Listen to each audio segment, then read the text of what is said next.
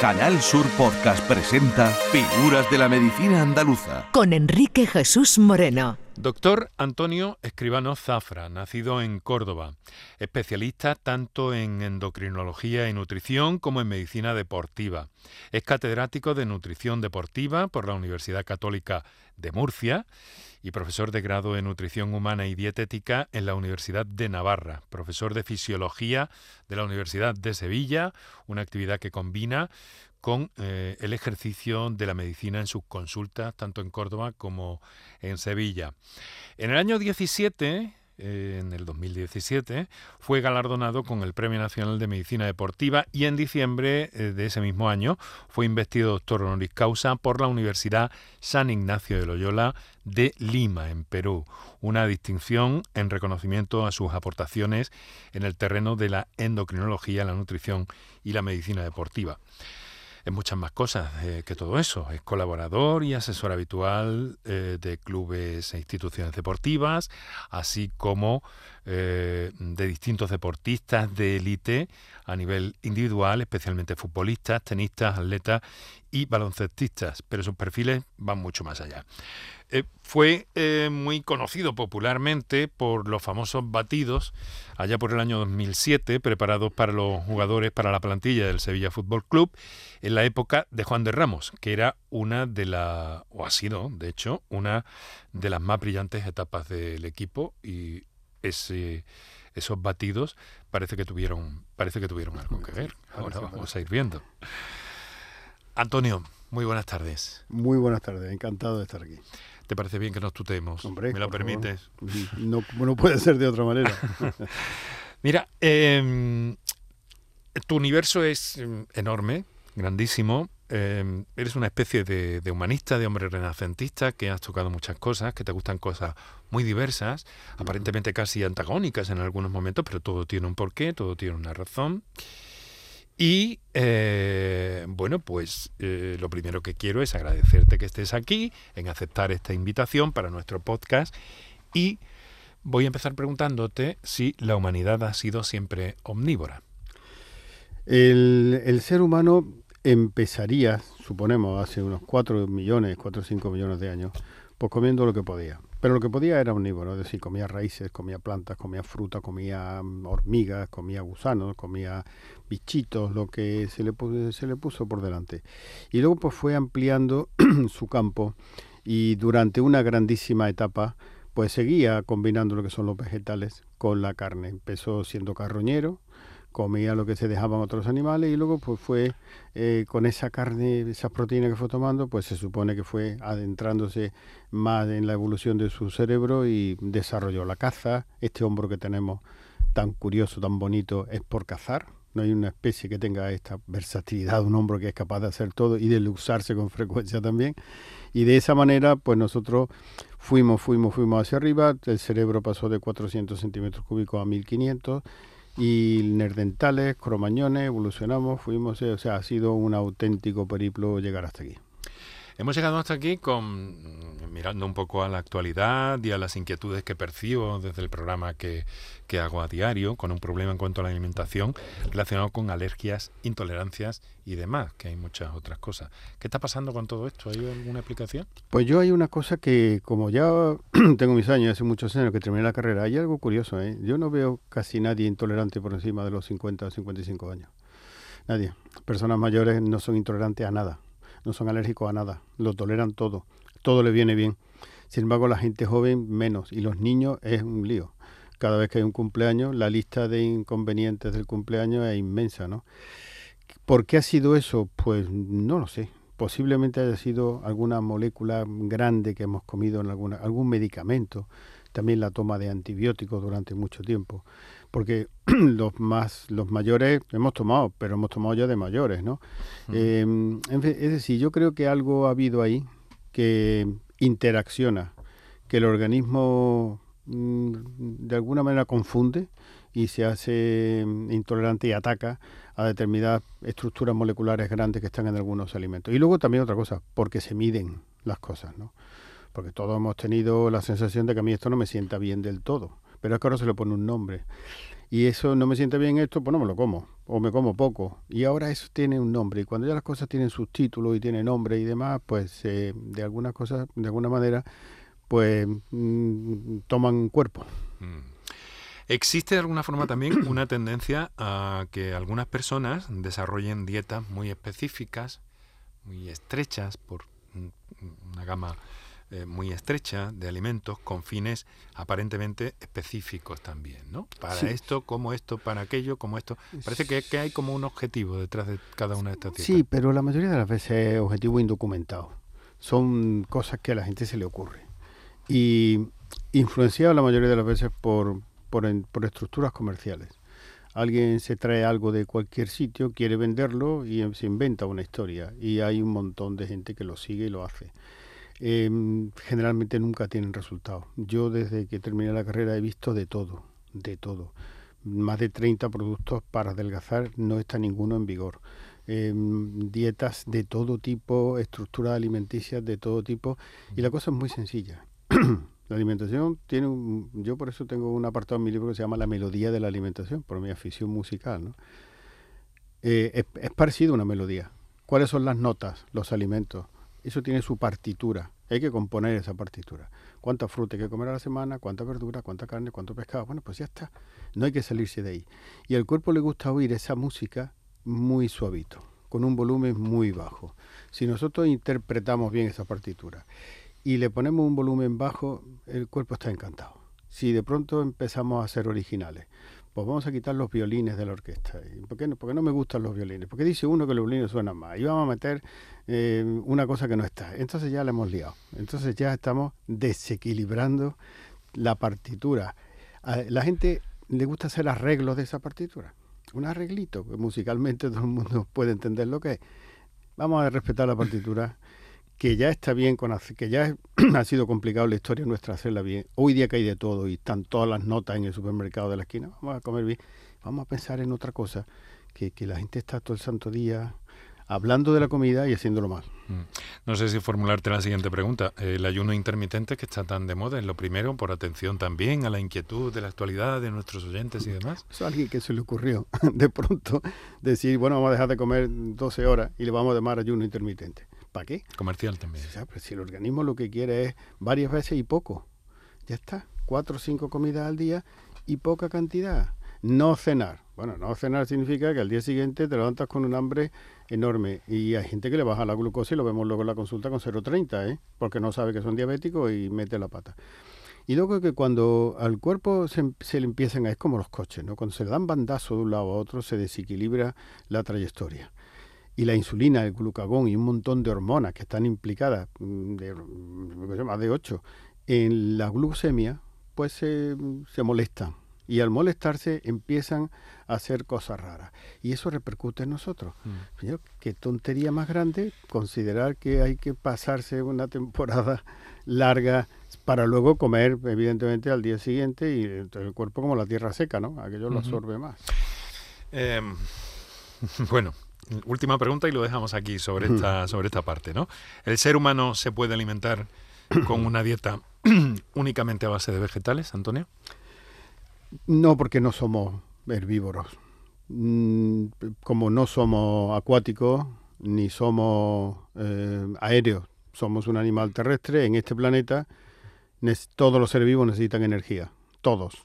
Esa energía se obtiene de dos maneras, autótrofa que se llama y heterótrofa. ¿Cuál es la autótrofa? Las plantas consiguen la química del suelo y organizan su propia estructura. ¿Cuál es la otra? Heterótrofa. Eh, los, el resto necesitan otra materia viva para elaborar sus propios presupuestos de energía.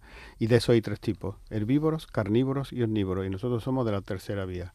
Más carnívoros que otra cosa, porque el cerdo es omnívoro propio. Nosotros somos un poquito adaptados, pero eso es lo que hay y ya está. Y somos una especie animal más, con un tubo digestivo, con unos parámetros que mm, si nos quitaran el cerebro, pues seríamos como un bicho más. Entonces, aquí viene todas estas nuevas teorías raras de querer modificar la estructura de nuestra historia.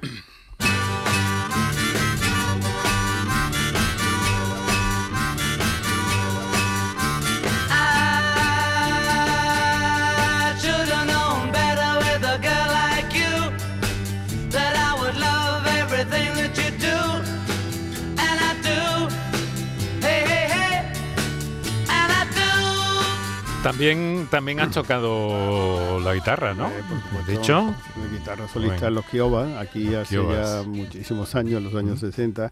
Esto que está sonando ha sonado a Short and Not Better. Yo quisiera conocerte mejor de los Beatles, que nosotros tocábamos, hombre, intentando que se pareciese lo más posible, incluso la armónica, a los Beatles. eso en, en unos años mm, 70, ¿no? Los años, Eh, no, eh, antes. Finales de los 60. 67, 68, en el Gran Teatro, me acuerdo Ujú. perfectamente, con mi amigo Pepe Galvez, que ojalá no esté oyendo. Y tocábamos y, y decía Pepe, nos sale igual, no, es que nos sale igual, de verdad, nos sale igual. Y no se nos oía a lo mejor en la cuarta fila por los amplificadores que había en aquella época, ya, ya. calambre que daban los micrófonos. Ujú. Bueno, pero en época... Has tenido contacto con ese mundo, como Con con, mundo. muchos otros y tantas cosas que te han interesado. Eh, aun a riesgo de que pueda parecerte impertinente, yo me voy a, me voy a tirar. Porque, ¿sabes qué? Eh, siempre que hablo con, con un endocrino, de, de- no sé por qué. Eh, Es como una manía tonta personal, ¿no? Pero me viene. ¿Y, y este señor qué comerá? Entonces, hoy, que te aprecio mucho, bien lo sabes, pero entonces digo, voy a ver si le doy salida a esta inquietud que yo tengo. Sí. ¿Qué has comido hoy, Antonio? Pues mira, mm, hay una cosa que yo como todas las mañanas y que se la recomiendo a la gente. Yo todas las mañanas me hago un batido que tiene moras, arándanos, frambuesas, fresas, almendras, nueces, uva pasa y anacardos hemos metido hoy. Y, y algún dátil que otro. Y orejones de albaricoque. Lo bato tal y eso al final, eso no ocupa más de 4 o 5 dedos, ¿eh? que no es tampoco un batido de medio metro, perfecto. Y luego tomo algo de café y utilizo un poquito de aceite de oliva. O bien una tostada o bien se lo echo directamente al café. Una ¿El aceite? El aceite. ¿Sí? Porque el aceite de oliva es muy interesante por la mañana porque vacía la vesícula biliar y de esa forma no se queda ahí condensada. Y eso es, es un desayuno, eso es muy ligero, ¿eh? O sea, ese batido, mm, que nadie piensa que un batido de, de dos litros. Sí, estamos hablando de una, Una tacita cañita, mediana una- de café, una ¿no? Algo así. A media mañana me gusta tomarme algo de fruta, un poquito antes de comer también algo de fruta y hago un desayuno extendido que yo lo tengo eso publicado en algún libro, o sea, durante Sí. la mañana. A mediodía he comido algo más, porque he comido con el parador de la Rusafa y he estado tomando una piernecita de cordero con una el, mm, un poquito de unas tapitas y una Bueno. aceituna y demás. Y ya está. O sea, posiblemente ya esta noche tome un caldito y una fruta. Ajá. Porque la comida tiene que tener como si fuese una montañita. Hay que subir la montaña durante la mañana. A mediodía lo más alto y luego ir descendiendo poco a poco. La merienda nada y la cena muy temprano y prácticamente a ras del suelo. Ujú. Pues muchas gracias. Bueno, eso se puede, eso se puede. Se me olvidaba. Berenjenas con, con miel frita. Estaba muy rico. Pero siempre poco. Poquito. Y- ahora hablaremos y- de eso porque tengo ahí un dato. Y muy bien masticado, que eso es algo que no se Ajá, hace veces. importante, sí, cierto. Eh, vamos, cierto, por supuesto que te escucho, pero que también te lo he leído. Eh, mm, está el problema de la, de la obesidad, Antonio. Eh, creo que la principal razón de que las personas busquen orientación mm, con los profesionales o de los profesionales es esa, la obesidad, ¿no? Sí, ¿Qué crees que está pasando? Bueno, la, la- obesidad es simplemente, simplemente, con todas las complicaciones que se le puede dar, comer más de lo que se necesita. Punto final. El ser humano tiene un inconveniente. Y es que cuando tiene mucho de algo no lo gestiona bien. O sea, nos- nosotros gestionamos muy bien el déficit, la escasez, pero somos muy malos gestionando el exceso. Yo muchas veces lo comparo, esta mañana lo estaba comentando, cuando alguien es muy rico se hace los grifos, se pone los grifos de oro en el cuarto de baño. Me dirán a mí para qué sirve un grifo de oro. Bueno, pues nada, eh. con la comida pasa igual. Hay comida, hay que comérsela. ¿Por qué? Pues porque está. Nos viene también de genética, porque primitivamente cuando había comida había que comérsela, porque mañana a lo mejor no hay comida y en las próximas semanas tampoco. Vale, eso está bien, pero eso ya no es así. Entonces hay que tener un poco la cabeza. Mm, causas que generen el comer mucho, muchísimas. Que si la ansiedad, que si los nervios, que si eh, la cultura, que si la sociedad, que si los... Me parece perfecto. Que, que haya muchas causas, pero luego está el momento final, cuando alguien se mete en la boca algo, no es algo inconsciente, es algo voluntario. Alimentarse es voluntario, nutrirse ya no, porque una vez que te has comido algo, ya aquello va al aparato digestivo. De manera que controlando lo que se come, se controlaría la, la- la obesidad. Dos, aquí hay dos cosas fundamentales, qué se come y cuánto se come. Mm. Si controlamos el qué y controlamos el cuánto, pues ya está, los alimentos tienen energía. Pero los alimentos son como el dinero, ¿eh? Hay los hay de 500 euros y de 5. Bueno, pues vamos a hacer una composición adecuada. Eh, Antonio, ¿hay, hay, ¿hay alguna forma de... Porque, claro, la obesidad, los problemas que tiene de, de coste social, de dolor, de, de muerte anticipada, eh, de gasto, de gasto para el para los estados. Primera cosa de mortalidad, ¿eh? el, el, comer mal. Sí. Entonces, ¿esto qué solución tiene? ¿Se puede resolver a gran, a gran escala tomando medidas desde los gobiernos, instituciones? Pues habría una medida que habría que tomar, que es aprender a comer. Aprender a comer. ¿Por qué? Pues porque hoy día los animales normalmente tienen un solo alimento. Una vaca no come más que una cosa, un tigre no come más que una cosa, pero nosotros tenemos 46.000 y pico, ¿eh? 46.000, es que se dice pronto. Un supermercado tuviese todo lo que hoy día tiene la industria alimenticia, tendría 46.000 alimentos. Hombre, hay que saber elegir. Lo mismo que uno se instruye para elegir un móvil, o una casa, o un televisor, pues mm. habrá que instruirse para, para... Pero claro, el problema está en quién enseña. Porque luego vienen mmm, los profesores, ¿eh? en maletillas, los maletillas de la nutrición, como yo le llamo. Solo que se tiran al ruedo con su capotito, torean y el público le sigue. Y entonces el público sigue al maletilla, que con todo los respeto de los maletillas, pues no sabe torear. Entonces la gente hace caso de eso y se nutren mal porque le gusta ser original y tal, en lugar con lo fácil que es comer bien. Y no es caro comer bien. Es caro pasarse de rosca en muchas cosas. Hoy día, incluso como están subiendo las cosas, pues tampoco es una cosa de loco. Bueno, pues aprender a comer elegir bien y que sea poco. Hmm. Ahora quiero sacar un, tema relacionado con eso, sí. Em, por lo que me dices, es evidente que no, que no ves que haya una, una, educación o un conocimiento suficiente como para que las personas vayan tomando en ese sentido sus propias decisiones y utilizando la información que por otra parte está disponible si uno busca. Perfectamente. Parece una paradoja, ¿no? Todas las sociedades científicas dicen lo mismo, ¿eh? Habrá quien diga que se comen de 3 a 5 huevos a la semana, otro de 4 o 6, otros tal. Cada uno dirá pequeñas modificaciones, pero todo el mundo decimos lo mismo. Todo es exactamente igual. Que hay que comer fruta 3 a 5 veces al día, verduras 2 veces al día, carne 2, 4, 5 veces en semana, pescado. Perfecto, la partitura está hecha. Vamos a ponerle la guinda de la gastronomía. ¿eh? En definitiva, nosotros comemos energía, comemos alimentos funcionales y sabor. Perfecto. el aparato digestivo tiene 12 metros de largo 5 centímetros son el sabor, 11 metros 95 son moléculas. Vamos a respetarlos todos, ¿no? Qué bueno está y qué bueno es. Y no tanto, y no tanto. Y saber decir, ya está bien, sí, me comería más, pero ya no como más. Ya está. Y, pensar en otra cosa, ¿eh? Es que no se habla de otra cosa. Que la gente sabe, ¿qué comemos? Mm, ¿Qué hay? Mm, ¿Qué hemos comido? ¿Qué bueno está aquello? Hacemos una ruta no sé cuánto y nos desviamos 150 kilómetros para comer una chuleta en un sitio que nos dice, hombre, tampoco es para tanto, ¿no? Y, y se le paga un precio a la comida excesivo, porque perjudica mucho el exceso de, alimentación. Yo muchas veces le pongo a algún paciente un ejemplo, digo, oye, esto que tú vas a una gasolinera a comprar una botella de agua y te cobran mil euros. ¡Qué barbaridad! Bueno, pues lo mismo estás pagando tú por la comida, porque le estás pagando con tu vida. Me, come bien, pero no tanto y mejor. Ya está. En Canal Sur Podcast Figuras de la Medicina Andaluza con Enrique Jesús Moreno.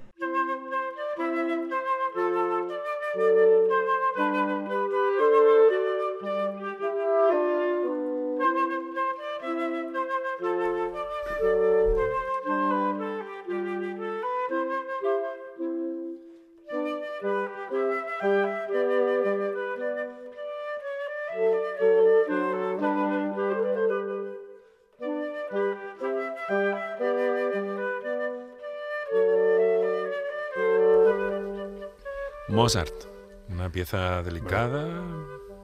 me hubiese encantado muchas veces. Un día me preguntaron con quién compartiría usted una cena. En una entrevista que me hicieron, con Mozart. Mozart. Creo que es un cerebro increíble. Me, mm. me, gusta tanto la música. Es tan, tan complejo el mundo de la música, tan difícil de entender, el cerebro y la música, que como alguien pudo hacer lo que hizo Mozart. No lo puedo entender. Hay hay una cosa que, has dicho hace un momento, Antonio, eh, que me parece que, es conveniente que, insistamos. Yo eh, tengo entendido, he buceado por ahí, he visto algo relativo a unas sociedades científicas que controlan a los, bueno, que controlan, que están al tanto de la evolución de las personas centenarias en el planeta Y eh, parece ser que la inmensa mayoría de las personas centenarias que viven en el planeta han comido poco, bien porque son de poco comer, o bien porque las circunstancias sociales o económicas o de otra índole no se lo han permitido. Comer poco es bueno. Sí, sí, y además que está demostrado. Hay un tema hoy día que, está estudiado.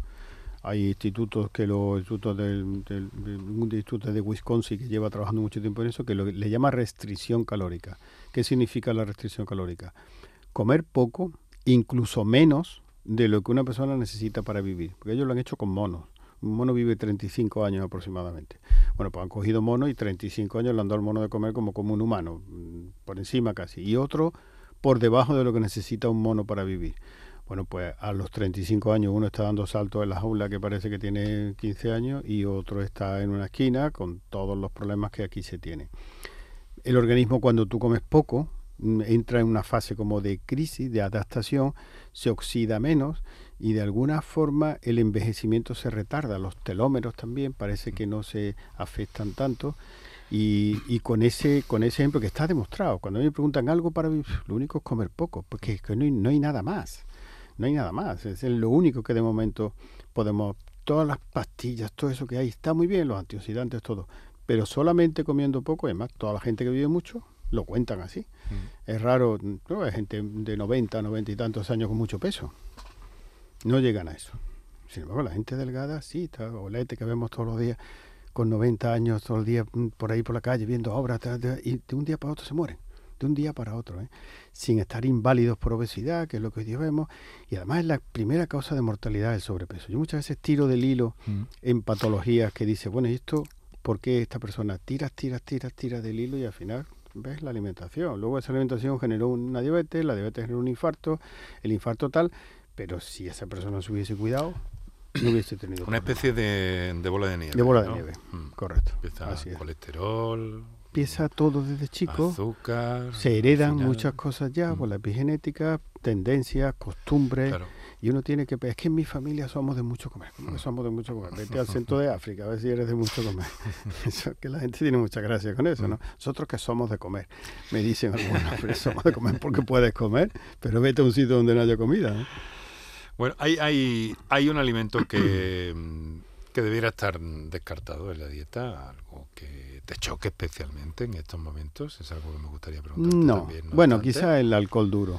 El alcohol duro, sí. El alcohol duro es un... Destilado, ¿te refieres? Sí, me refiero a ginebra, al whisky, a todo eso. el vino, la cerveza, pues irrelevante, ¿no? En poquita cantidad pues no pasa nada, forma parte de la dieta mediterránea y, y aparte de la dieta es el entorno donde, en fin, nosotros también como humanos necesitamos un entorno gastronómico y lo que es una cerveza o un poquito de vino tinto o de vino blanco, no pasa nada. Ahora, esto de ahora, ¿no?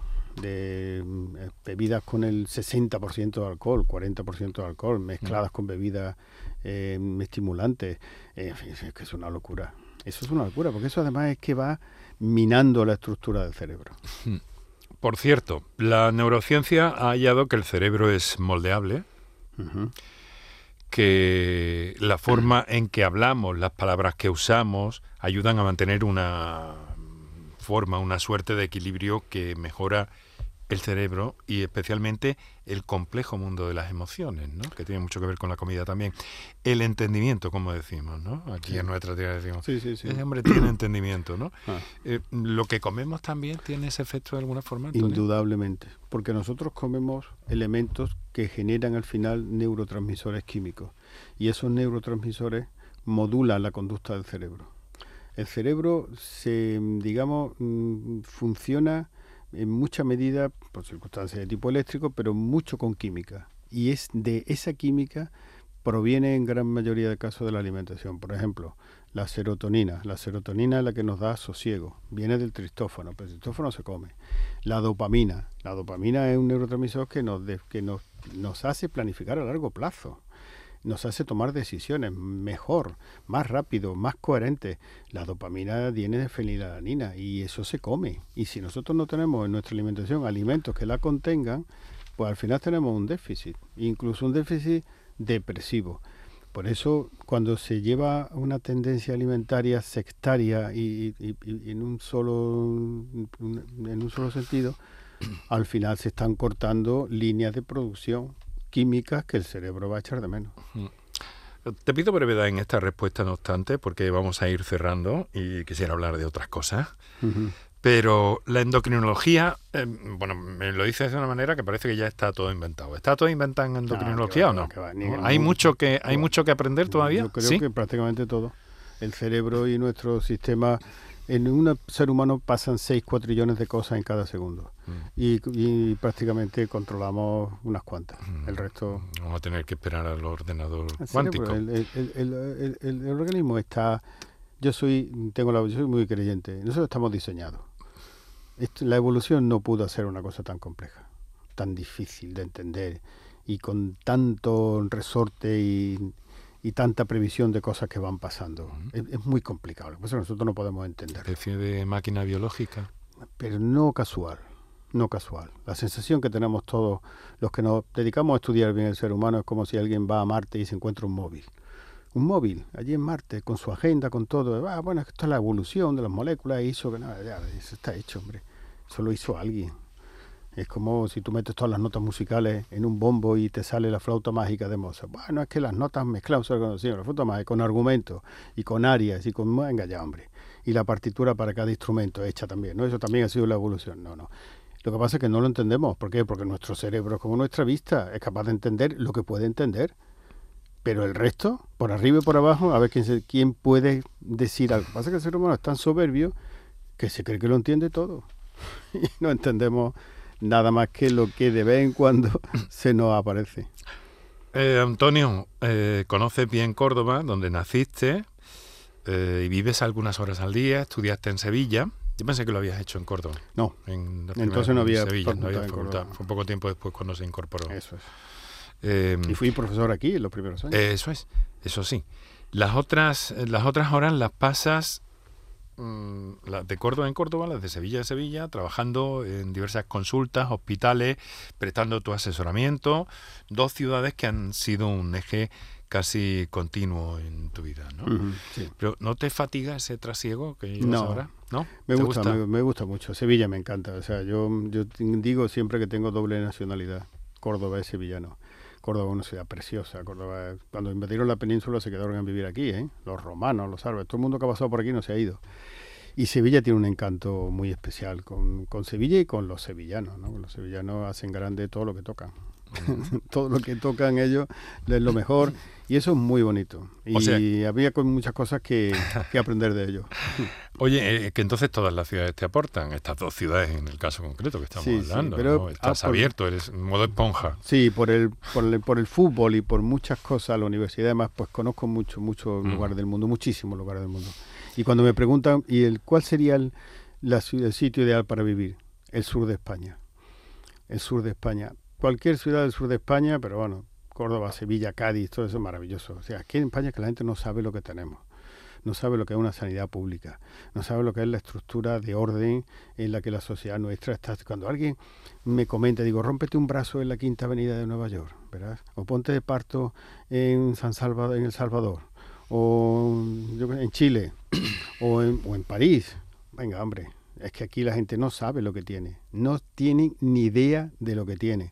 Lamentablemente tienen que, tendrían que comprobarlo, pero comprobarlo sería un drama. Por eso vivo en un país espléndido, con una sociedad magnífica. España, la mentalidad y la inteligencia y el genio de los españoles es extraordinario. Primer país en donaciones, ah. un sentido. Pero somos protestones somos, somos un poquito protestones, un poquito intransigentes.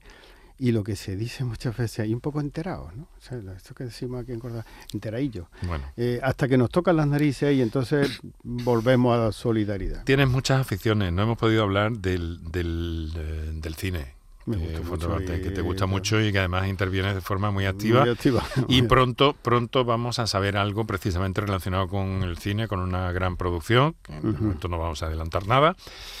Pero también eh, hablabas antes de la mecánica biológica y también te gusta otra mecánica, ¿no? los coches, me gustan mucho los coches. Mm. Desde chiquitillo yo iba, en lugar de vivir con un, hilito y un coche tirando el coche cuando yo mm. tenía dos, tres años por la calle. Hay fotos con mi madre llevando el cochecito, me han encantado siempre. papú, le decía yo a los coches de chico, porque Sí, era el sonido de la bocina antigua, época, papú, papú. así, así. Pues yo le llamaba. Y desde entonces mm, me gustan mucho, los compro eso sí, muy baratitos, muy usados, pero me gusta tener ¿Coches históricos? o- algunos no tan históricos, simplemente viejos, viejos pero en, pero en forma. Porque, hombre, yo he pasado de tener un 600, un R5, to- todo lo que un Gordini, todo lo que todo el mundo mayor ha tenido, ¿no? Entonces, claro, ahora cuando veo los coches de ahora es increíble. Me sigo acordando de y conduzco como conducía el R5 que tenía, ¿eh? O sea, a 90, a 100. Me gustan los coches todos, menos correr, menos la velocidad. ¿O tienes un coche eléctrico también? Eh, con mi hijo, pues Potente. también. Sí, pero sin correr. O sea, la velocidad no es lo que más No, no, disfruta no, uno de los coches. Los ¿La coches- aceleración sí o aceleración, pero no, poquito. La elasticidad, la comodidad. La mm, finezza. Sí, exactamente. exactamente, la fineza. Y, y, y- y sorprenderme de cómo, de cómo, de cómo evoluciona, de cómo mm, va por la carretera, de las ruedas. De esas cosas simples y dices, bueno, ¿y esto Mm. cómo es posible que esto ande? ¿no? Todavía me sorprende. Muy bien. Antonio, quiero agradecerte mucho que hayas estado con nosotros No, esta tarde. ¿Nos mío. vamos a despedir con Mozart o Beatles? Paco bueno, yo creo, que, yo creo que- casi los dos se pueden... Bueno, Mozart estaba por encima.